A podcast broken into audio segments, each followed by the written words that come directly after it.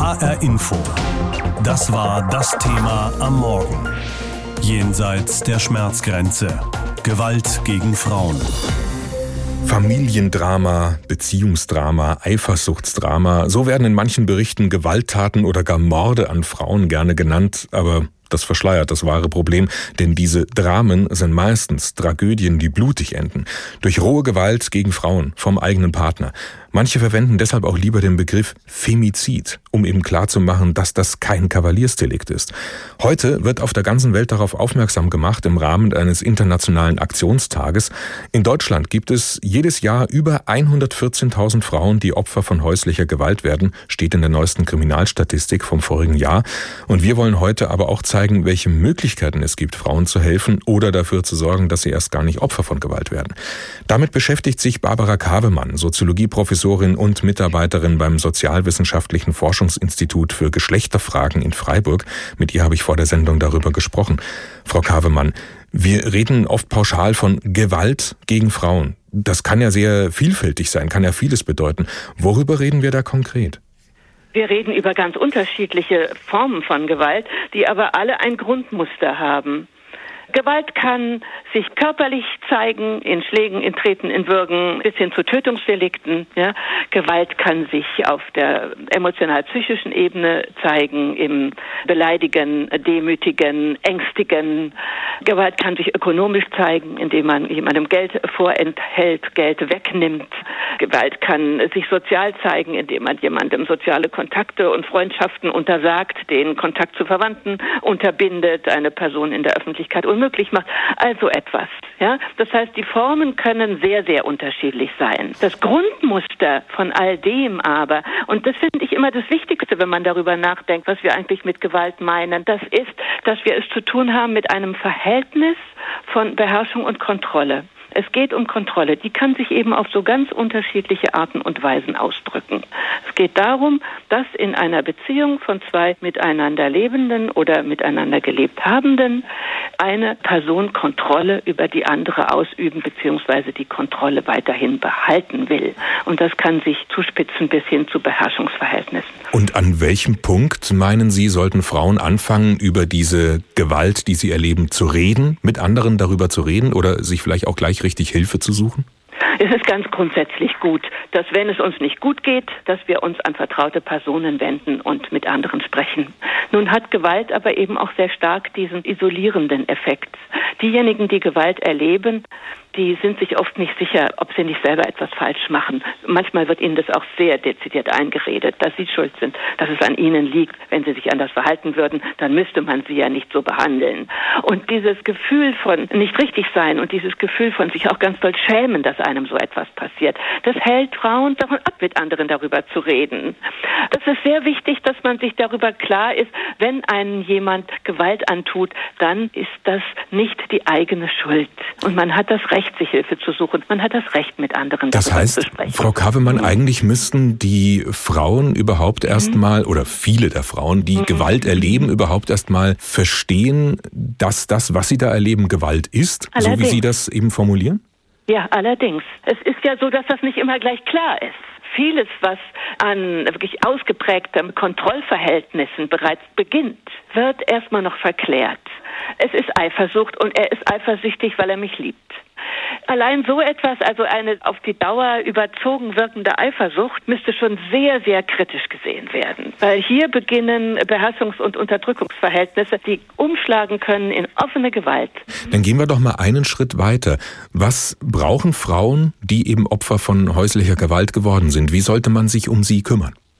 Man sollte ihnen zuhören, man sollte aber nicht nur hören, man sollte sie auch ansprechen. Das heißt, wenn ich mir Sorgen mache, dann sollte ich es ansprechen. Und dann sollte ich sagen, Mensch, ich habe den Eindruck, dir geht's nicht gut. Du, wenn irgendwas ist, red mit mir. Und wenn irgendwie du ein Problem hast, wir schauen gemeinsam nach einer Lösung. Und es ist nicht mehr so schwer wie früher, eine Lösung zu finden, weil wir haben in den letzten Jahrzehnten ein gutes System von Hilfe und Unterstützung aufgebaut. Es gibt eine Telefonnummer, die Telefonnummer des Hilfetelefons. Und hier erfährt man, wo in der eigenen Wohnumgebung Leute findet, Einrichtungen findet, die einem helfen können, die einen beraten können. Und das noch dazu in sehr vielen Sprachen. Gerade weil Sie die Einrichtungen schon ansprechen, also sobald es ja hart auf hart kommt, die Frauen dann wirklich, so wie Sie sagen, eine aktive Betreuung auch brauchen, zum Beispiel in einem Frauenhaus, mhm. hören wir immer wieder, es gibt viel zu wenig Plätze, überall in Deutschland, zu wenig Anlaufstellen für Betroffene. Was fordern Sie, damit sich das ändert? Also mehr Geld für solche Einrichtungen oder braucht es da auch noch was anderes? Na, wir brauchen schon mehr Geld, weil wir brauchen mehr Plätze im Frauenhaus.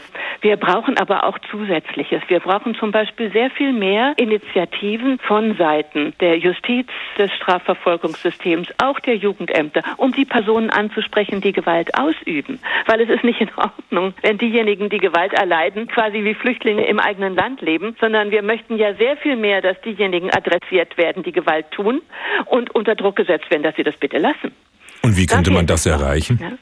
Ich denke, es gibt Einrichtungen, die mit Gewalttätigen arbeiten. Wir brauchen eine sehr viel stärkere Initiative von Seiten der Justiz, dass sie Gewalttätige auch dazu verdonnern, diese Unterstützung in Anspruch zu nehmen und sich diesen Fragen zu stellen und das eigene Verhalten zu ändern. Und wir brauchen diese Konfrontation auch sehr viel stärker als bisher üblich von Seiten der Jugendämter.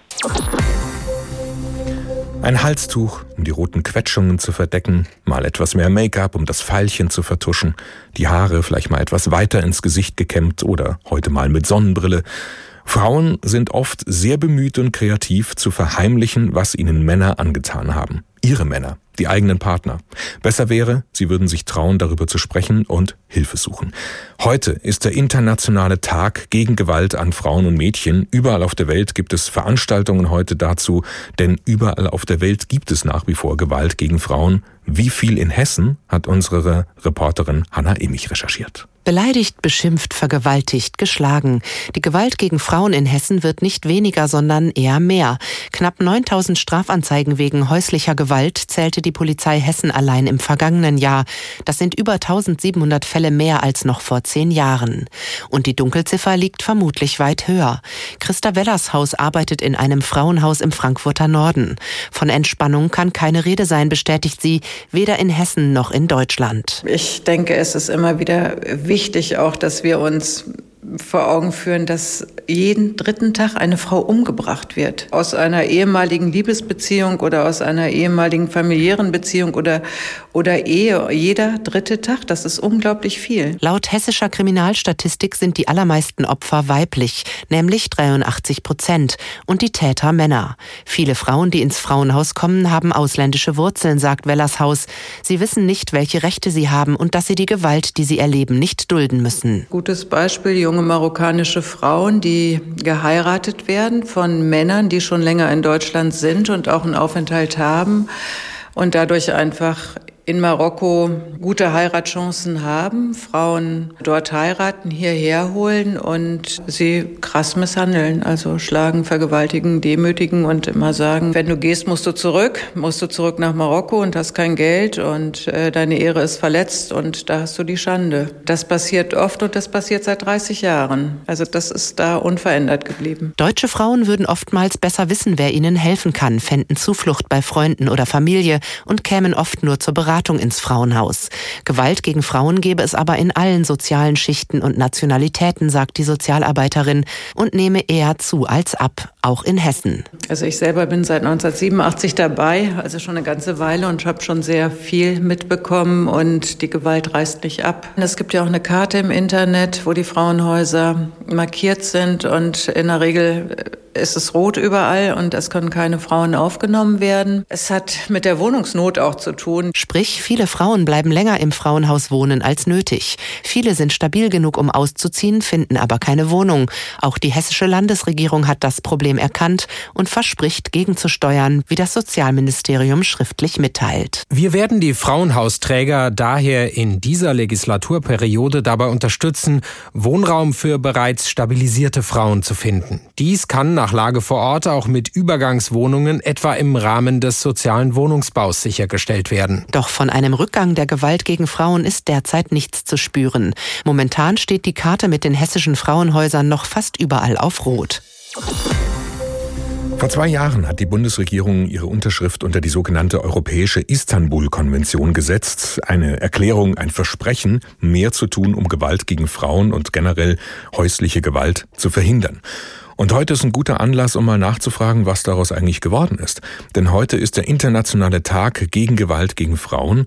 Und Julia Nestlen aus unserem Hauptstadtstudio war dafür bei den Linken, bei der CDU und bei der Frauenrechtsorganisation Terre des Femmes, um zu erfahren, was die Bundesregierung tut gegen die Gewalt gegen Frauen. Der Staat soll seine Bürgerinnen und Bürger schützen. So steht es schon im Grundgesetz. Trotzdem wird in Deutschland mindestens jeden dritten Tag eine Frau von ihrem Partner oder Ex-Partner getötet. Im Koalitionsvertrag haben sich die Parteien verpflichtet, Gewalt gegen Frauen verhindern und Opfern helfen.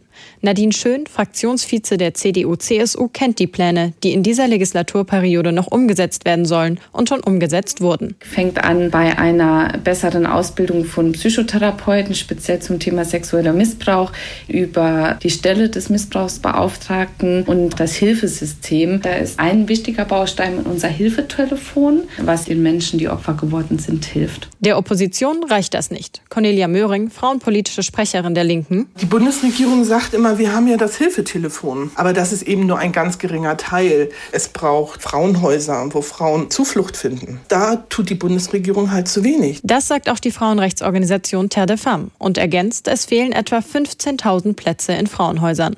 Ein Thema, dem sich Familienministerin Giffey jetzt annimmt. Also es ist ganz klar, dass zu wenig gemacht wurde. Aber ich kann ja nur an der Stelle andocken, wo wir jetzt sind. Ich bin jetzt in Verantwortung als Ministerin.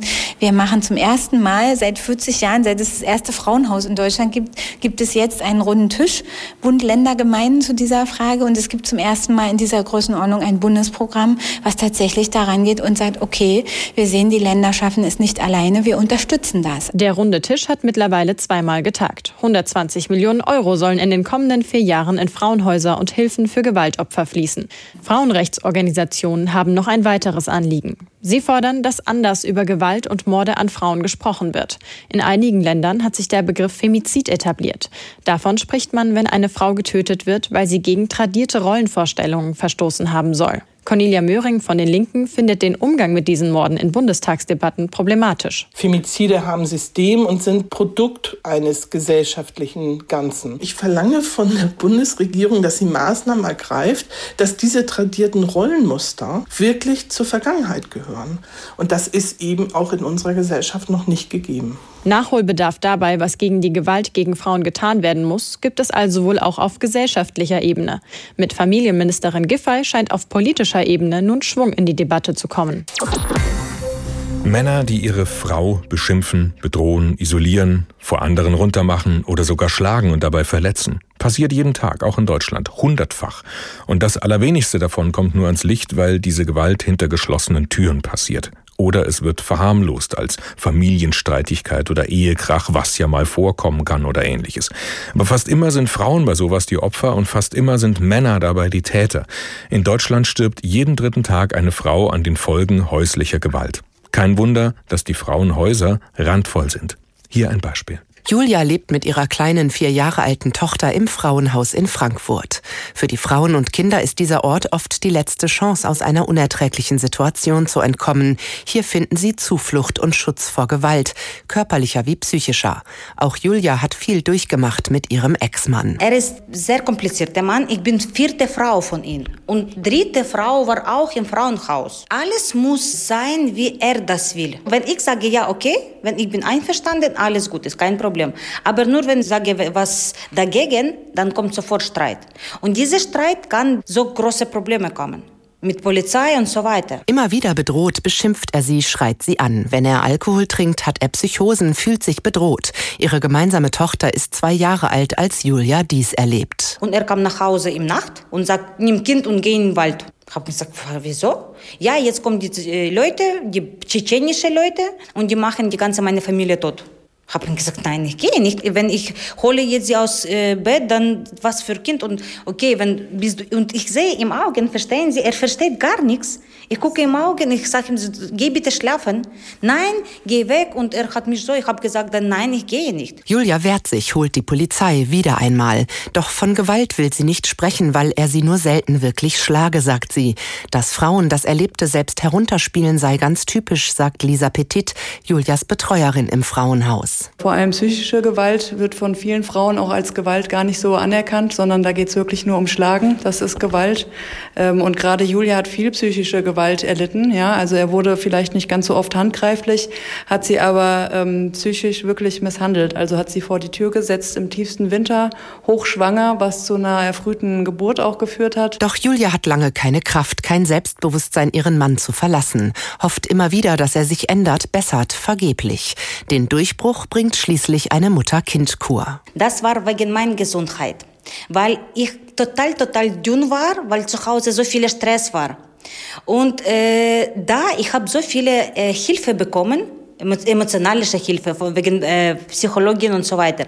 Und nachdem ich bin nach Hause zurückgekommen, nach zwei Wochen ich bin schon hier, weil das hat mich richtig geholfen. Seitdem lebt sie im Frauenhaus im Frankfurter Norden. Die Adresse ist geheim, damit die Männer nicht wissen, wo ihre Frauen sind und sie nicht bedrohen, ihnen auflauern können.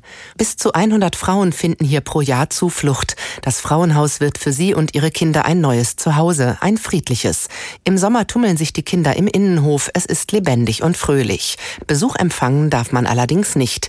Julia lebt mit ihrer Tochter seit gut anderthalb Jahren hier und würde gerne ausziehen. Inzwischen ist sie von ihrem Mann getrennt und innerlich so stabil, dass sie es sich zutraut. Endlich hat sie nach langem Suchen eine Wohnung in Aussicht, hofft Anfang Dezember ausziehen zu können und freut sich auf den Neuanfang gemeinsam mit ihrer vierjährigen Tochter. Unsere Reporterin Hanna Immich hat eine Frau getroffen, die in einem Frauenhaus untergekommen ist. Jenseits der Schmerzgrenze, Gewalt gegen Frauen, so heißt das Thema heute Morgen bei uns in H-Info am Internationalen Aktionstag gegen Gewalt an Frauen. Dreimal pro Stunde ein Thema. Das Thema in HR Info. Am Morgen und am Nachmittag.